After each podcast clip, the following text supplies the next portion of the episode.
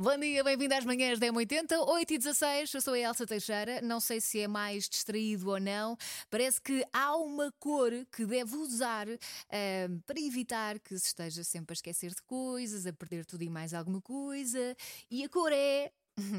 amarelo vivo.